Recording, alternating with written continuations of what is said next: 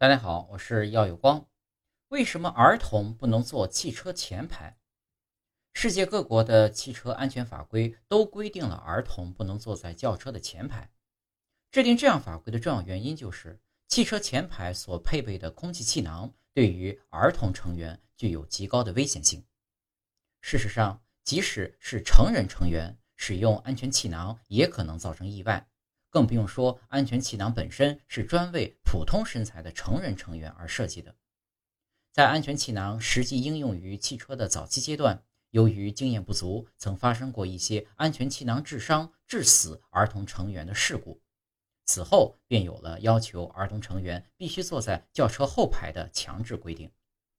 此外，在汽车的正面碰撞事故中，由于车子猛地减速，成员会因惯性而向前运动。此时，后排成员可能会撞到前排座椅的后背，而前排成员可能撞到仪表盘、方向盘和风挡玻璃等部件。很显然，后排成员会更加安全。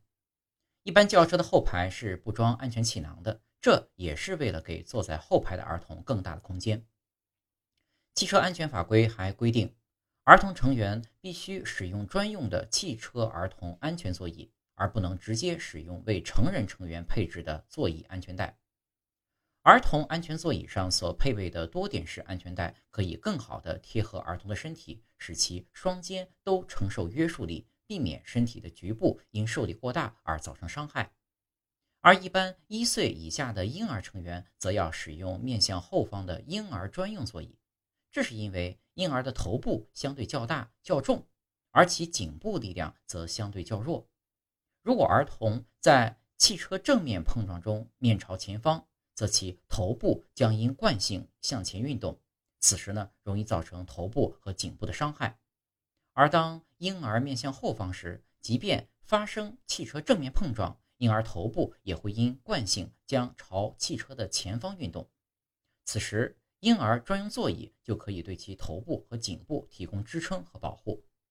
随着儿童身体的发育。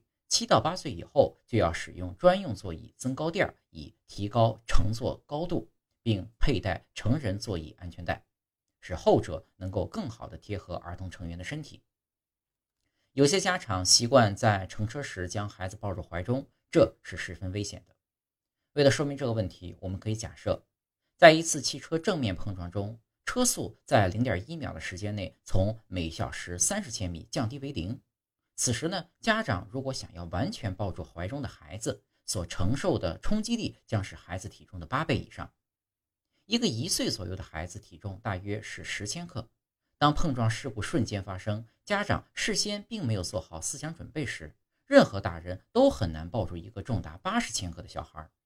因此，大人抱着孩子乘坐汽车，一旦发生碰撞事故，大人和小孩受伤的风险都会更高。